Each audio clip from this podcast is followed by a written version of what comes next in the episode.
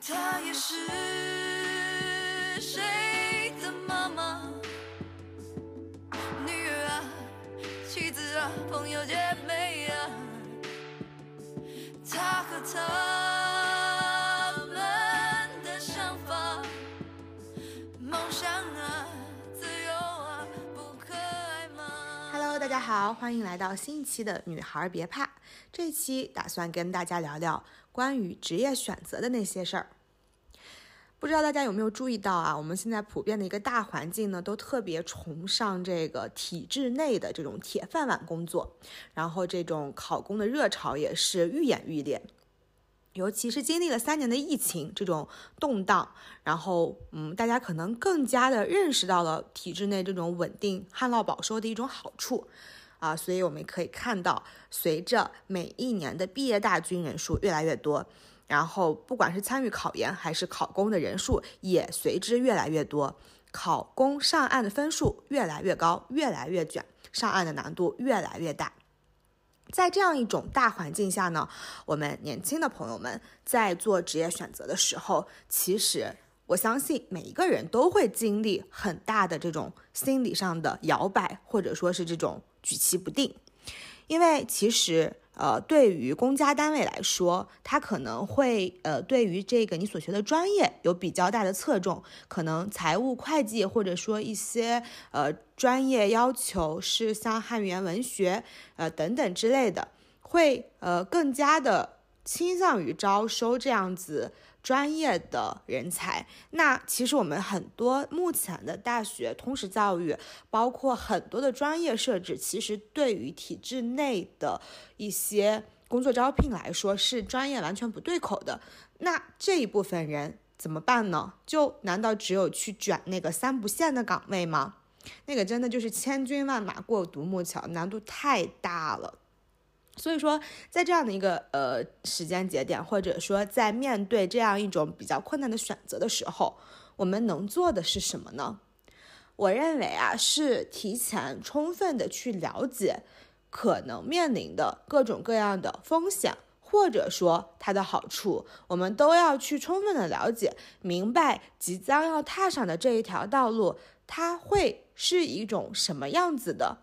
存在。尽可能的真实的去还原它，不要带着一些自己的臆想或者说假设去把它想得过分美好或者过分的悲观。我觉得这些都是比较极端的不可取的做法。那我本人呢是呃本科毕业，然后毕业的当年呃应届校招进入了一家呃算是呃比较头部一些的一个三资企业吧，然后当时呢是。呃，全国都有设点，我选择了回到家乡城市，就是一个二线。然后呢，嗯，当时的待遇是还蛮不错的，就是可以呃接近于一线的待遇，并且是还提供了一些住房补贴、交通补贴等等之类的。然后还可以呃非常安逸的住在家里，所以当时的我也是那会儿疫情刚不久吧，嗯，我觉得是一个非常不错的选择。嗯，那嗯，其实是一个非常企业性质的工作。我工作了一年吧，呃，一年之后，然后是顺利的考上体制，然后进入体制工作了两年。啊，那大概是一个这么样的情况。我来跟大家分享一下我当时吧。其实我本身不管是从我实习开始到我的这种工作经历，其实是跳动和呃跨度比较大的。嗯，不像说是可能有的人一毕业然后就要全职考研考公，直到考上为止。那其实我实习的时候也是做过一些，呃，包括互联网大厂，呃，在腾讯实习过，然后也在传媒公司工作过，啊，也做过一些诸如互联网运营或者说是短视频剪辑之类的这种，呃，看起来可能花里胡哨，是更加偏向于另外一个领域的工作，啊，那然后我的头一份。毕业后头一份的全职工作呢，还是跟我的专业相关一点，呃，相对来说比较枯燥，嗯，但是也是一个市场化的环境，啊，需要你自己去呃面对很多东西，去解决冲突等等，啊，进入体制这个选择呢，其实我现在看来，我的当时内心是有一些害怕的，因为呃，在我的家族里边，跟我同一辈的同龄人呢，我是最小的嘛。那其他的哥哥姐姐、表哥表姐们，他们都不管是通过什么样的途径，啊，那都已经进入了一种比较安稳的状态。所以呢，我当时就会在想说，真的。到时候到了三十五岁中年危机的时候，大家都已经躺平了，就是这种呃，在呃那样性质的单位都是会越来越舒服的。大概率，然后呢？我虽然现在赚的比他们多，然后看起来非常好，但不会。我到了那会儿的时候，人家都舒服了、安稳了。我面对三十五岁中年危机，然后上有老下有小，找不到工作怎么办啊？因为不可避免的是一些社会化或者市场化更加特色鲜明的工作，像在企业工作，它。嗯，赚的大概率肯定要比呃体制内要多一些，但是他要承担的压力和他要解决的这种事情事物的困难程度一定是要更大的。嗯，那这也可以理解嘛。但是我会想说，那这份高薪工作的可持续性呢？它能让我待多久？我可以不考虑，完全不考虑我之后的职业发展吗？所以我其实。真的，当时是会有这样子的顾虑的，然后再加上当时的呃职业就是工作也会有一点小的调整，让我觉得方向可能不是原来预估的那么的乐观。再加上真的就是有被环境影响到，家里的表哥表姐们，呃，有的是自己考上的，有的甚至是家里安排的这种，哇，我觉得是不是也太过于舒服了吧？他们的人生也真的是。嗯，家里的老人呢也会觉得说啊，那样才是正经的工作，啊，觉得市面上的或者说社会上摸爬滚打的工作，赚的再多，也都在他们眼中就不是正经工作，所以呢。嗯，当时确实是有一些这相这些方面的考虑吧。然后就是在职的状态下，呃，边工作边考，然后就考上了。呃，当然我可能我考上的这个难度不是那种特别特别特别大的那种，所以呢就比较顺利。然后就说是那就试试喽，既然都考上了，一路就是这样慢慢的经历过来。那在这两年就是机关单位的工作过程中呢，也是有很多。嗯，不一样的感受吧。首先，我觉得我考入这种单位，因为我是从一个高薪变成一个 工资砍半式的这种状态。自始至终，我对于这份工作就没有一个特别就是夸张的概念，就觉得考上了我就怎么怎么怎么样了，我从来都没有。但是刚考上的时候，其实呃，包括我妈妈的一种种感觉，我能感受到她，然后包括周围人会觉得很羡慕。啊，那我其实自始至终都还好，就是慢慢的工作的过程中吧，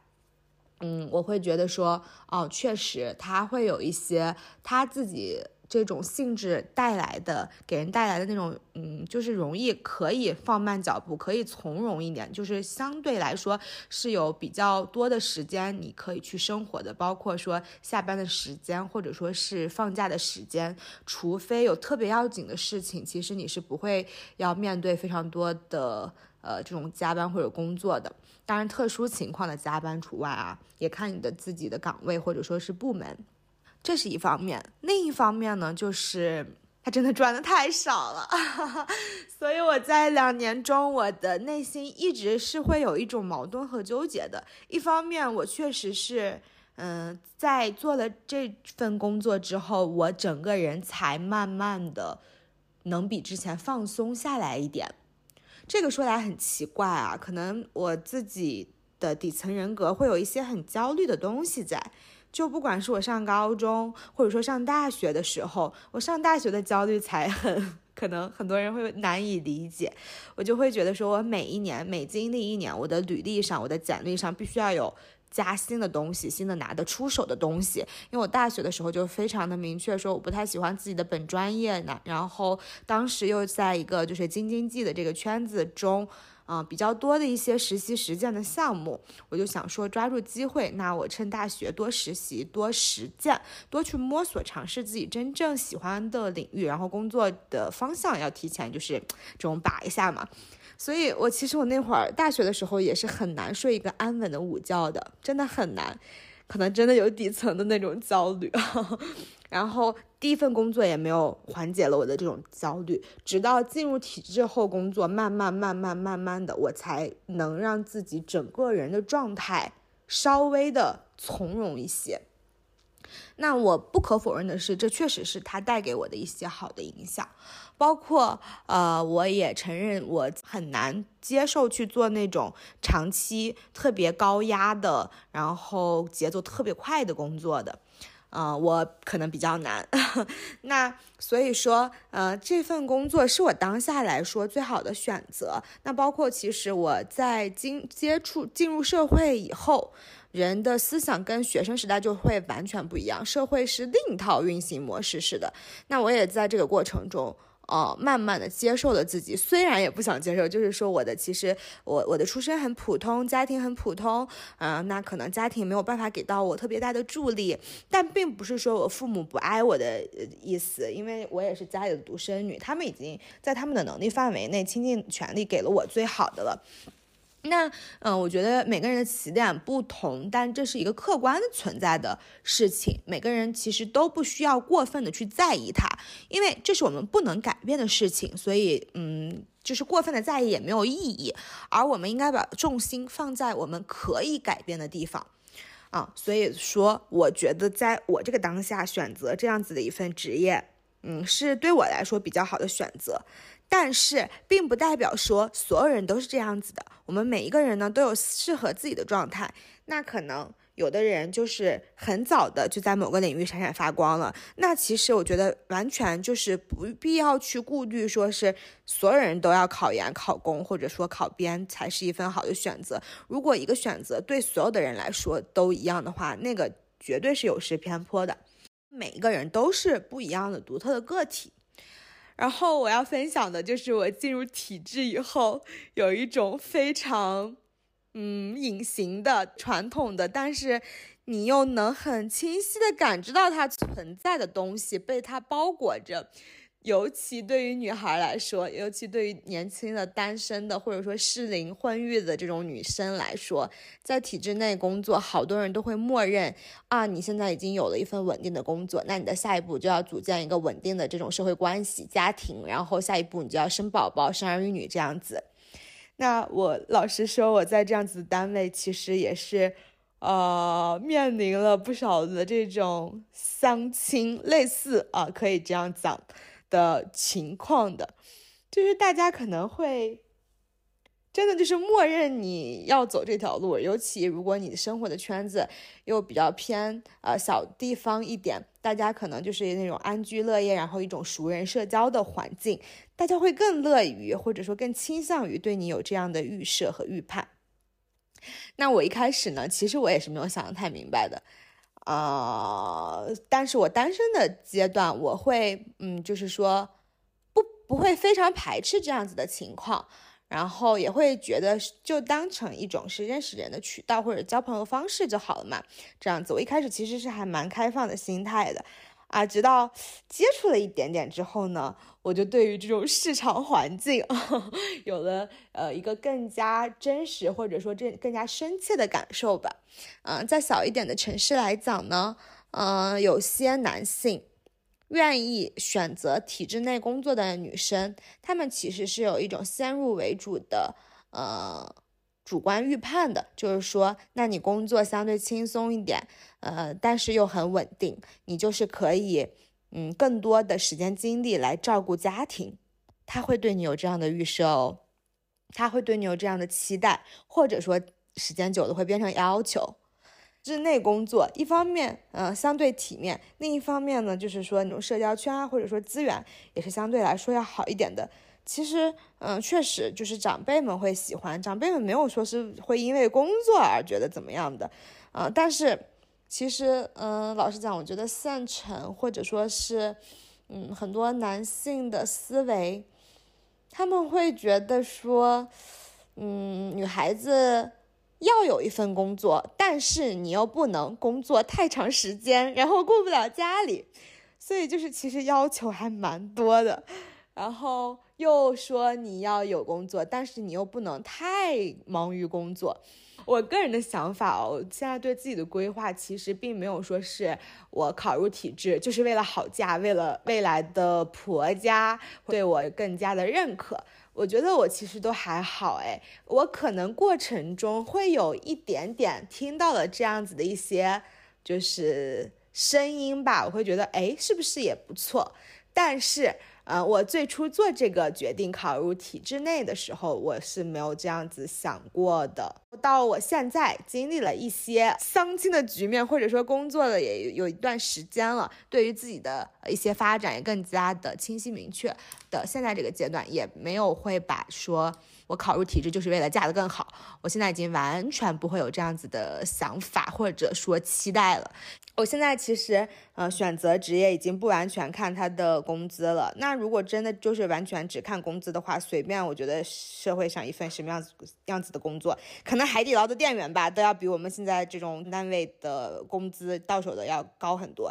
但我就是看他图他稳定啊，然后呃，让我不要在这些方面顾虑太多，就是相当于自己给自己加了一个保险，自己给自己的人生。嗯，兜了个底，设置了一个后路，搞了一个稳定的大后方，可以兜着的这种感觉。然后如果往上闯一闯，冲一冲，哎，说不定能做出来点成绩，哇，皆大欢喜，特别棒。那如果真的就是没有办法，或者说有些东西真的是很靠天赋吃饭的啊。嗯如果真的没有出来，那也没关系，那就是全当就是为自己的热爱，就是做了一些 事情和努力嘛，也不后悔。然后在这个过程中呢，我也不会饿死，对吧？所以这就是我大概的一个逻辑。但这样子并不是说啊，鼓励大家说考公热潮就要一窝蜂的去考，而是我觉得更加应该。嗯，对自己清晰的了解和对这种不同行业、不同工作岗位有更加明确的了解，呃，在这种情况下再去做自己最合适的选择，我觉得才是呃好的状态。因为体制里面的工作，说实话，你不会有很大的成就感。就是你如果在一个呃某个行业或者某个细分的领域去做深耕的话，呃，在企业上。或者说，你哪怕你自己创业，其实很努力的投入个三五年，是一定你的能力有提升，然后各方面都会有很大的长进的。但是在体制里边，它其实对于人的。嗯，要求就是你，你是一个执行者的角色。那大部分体制内的人都很难升的，对吧？那那那都是凤毛麟角，极少数的可能才能啊一路高歌猛进，可能升官发财，做到了什么的一个很大的高官的位置。那大部分的普通人呢，其实可能就是一辈子都是在一个比较一成不变的岗位做着差不多的工作，然后体制里边又不要求你有太大的创新。嗯，更多的成情况下是要求你精确的执行，然后没有错误、没有纰漏这样子的一个角色，所以嗯，它也会有非常多的繁文冗杂，然后和非常容易让你觉得内耗，嗯和疲惫的地方，那你也会可能心里难免抱怨啊，为什么非要这样子啊？就是没有必要啊，但是要做很多无用功的重复劳动啊，自己也不会有什么提升。但这就是它的一个这么样的性质存在，每一种工作都是有 A、B 面的。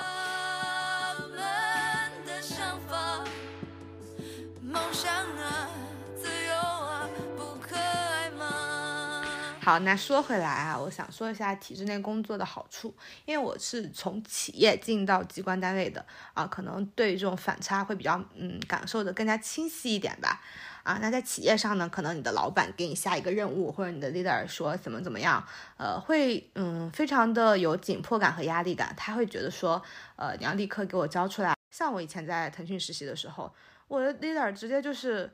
晚上十点了，说，嗯，hello，大家等一下，我们十二点开个线上会哦，大家注意，这是夜里哦，凌晨十二点啊。然后他说开线上会，然后大家很无奈，就等到十二点。十二点的时候，他就会说，哦，sorry，我现在这边会议还没结束，可能要晚一点哦，拜托，麻烦大家再稍等我一会儿。哇，那一个会议，他开始就已经开始到凌晨一点，然后他在讲讲半天，就是头脑在高速风暴半天，讲完你再消化半天，你这晚上还睡不睡嘛？就整个真的可能就是互联网文化就是一种九九六，然后很狼性的这这种环境，他就逼着你不得不。因为互联网的性质本来就是那种有很大的红利，但是一开始就是像滴滴啊、Uber 啊各种打车软件，或者说共享单车，一开始的时候非常多的这种呃的各家都在竞争，然后一直去卷卷卷卷卷，最后冲出来一家一家独大，那所有的利润全是他的。但是在这个冲的过程中，就非常就是需要卷啊，各种卷啊，卷技术，卷卷资金啊，卷行业，卷人脉，各种卷，就是看谁能坚持住。所以它真的就是一种这样的文化，它只有这样才能胜出。所以它真的就是加班还挺严重的。然后领导会对你有不切实际的要求。我当时的领导会说啊，你们虽然是实习生，但是我完全没有把你们当成实习生对待哦。嗯，这句话的潜意识就是说，虽然你你只是一个实习生的角色，拿着实习生的一些微薄的工资，但是你要完成正式职工呃的工作哦，你要拿出正式职工交工作的一些工作的水准哦，就是这样子的。然后后边呢，我全职工作以后，企业上当时遇到的领导是没有很卷啦，然后也嗯还蛮有亲和力的一个小姐姐，嗯，但是呢，那个工作的性质它其实就会就是说，因为它是要有一种激励机制，你是可以多劳多得的嘛，那你为了自己的工资奖金更加好看，那你就是要很努力、很主动的去卷的，那这就是企业上的工作的一种常态。呃，包括我以前在传媒公司工作，剪辑啊什么，每天其实说是六点下班。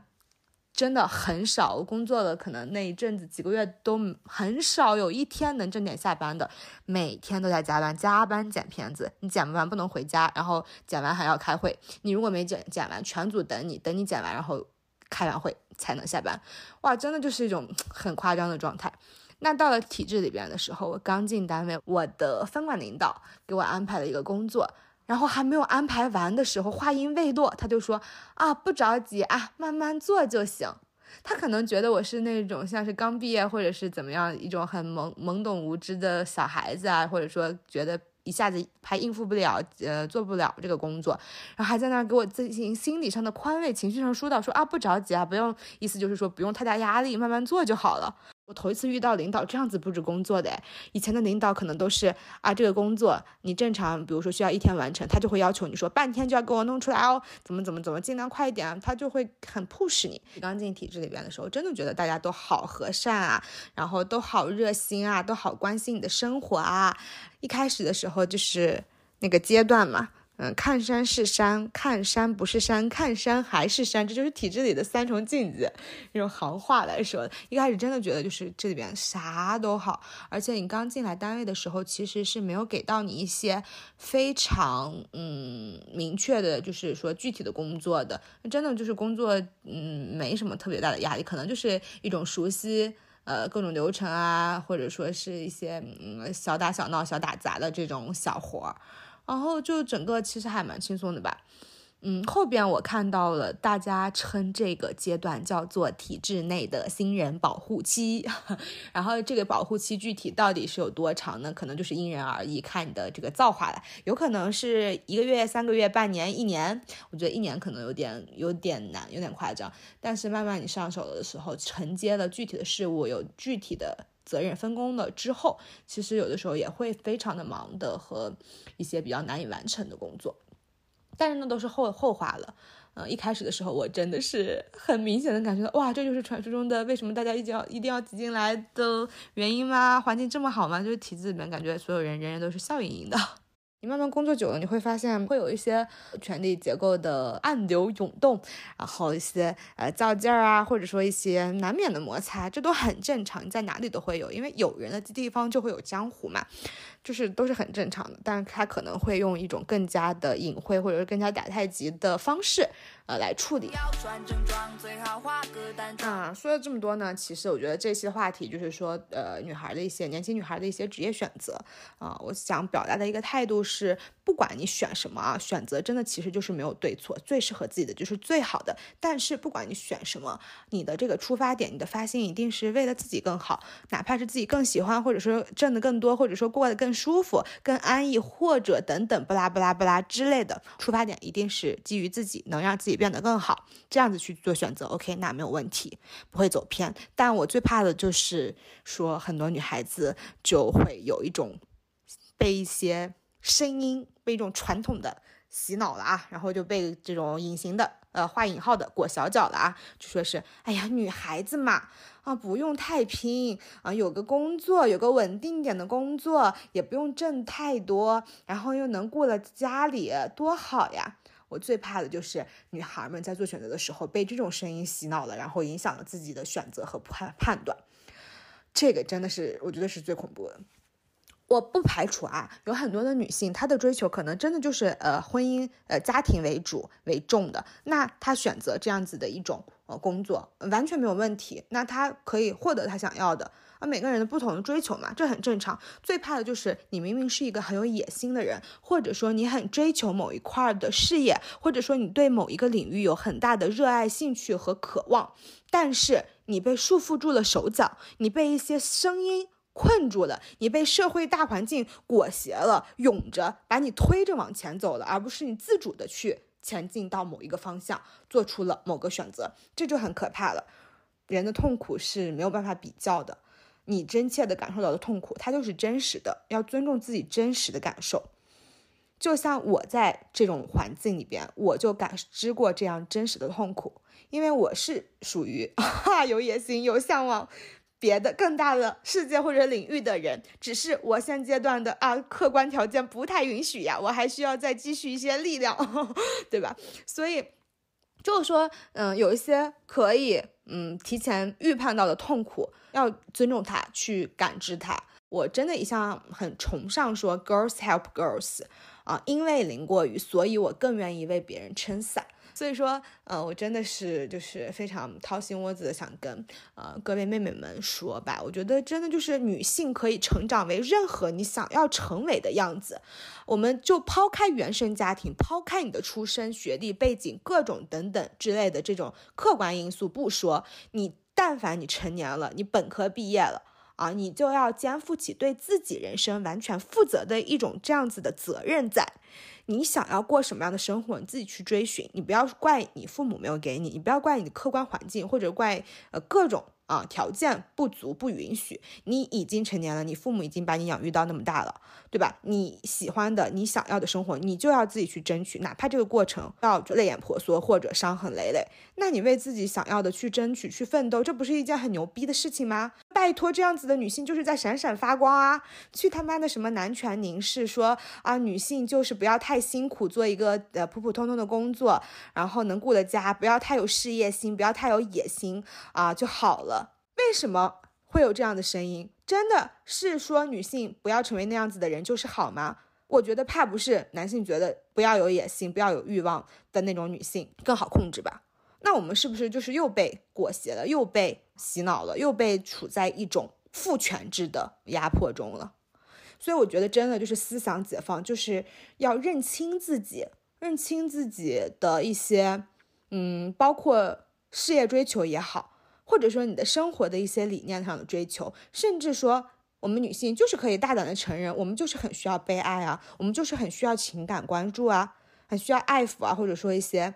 啊，贴贴抱抱举高高啊，这种亲密的举动啊，我觉得就是完全可以承认自己各方面的需求，然后尊重他，正视他，并不是说是现在的像很多爽文女主啊、大女主的剧，最后就是都是那种啊怎么离婚了或者事业开挂走上人生巅峰，然后不需要男人。我觉得这种其实是蛮偏激的，因为女性可能真的就是比男性要多一些情感需求的，只是说我们不需要把被爱作为唯一人生要追求的课题，但是我们要尊重自己的情感需求。同时尊重自己其他方面，比如说想要发展自身，或者说想要有自己扎扎实实的一些呃事业，或者说是这种职业的路径的话，真的就去做吧，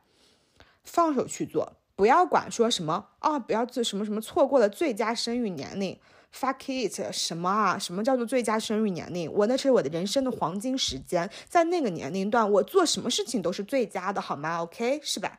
我觉得真的，这就是我非常想要跟大家分享的一个观念吧。我觉得我们真的是要理顺一些逻辑，分清楚这个事情什么是呃我们自己真正想要做的，什么事情是社会或者说别人对我们的期待，他们想让我们做的，想让我们成为的，别人想让我们成为的事情不重要，甚至我们要学会分辨这种声音。那你自己真正想要成为什么样的自己才是最重要的。他的爸妈早就说让他回家。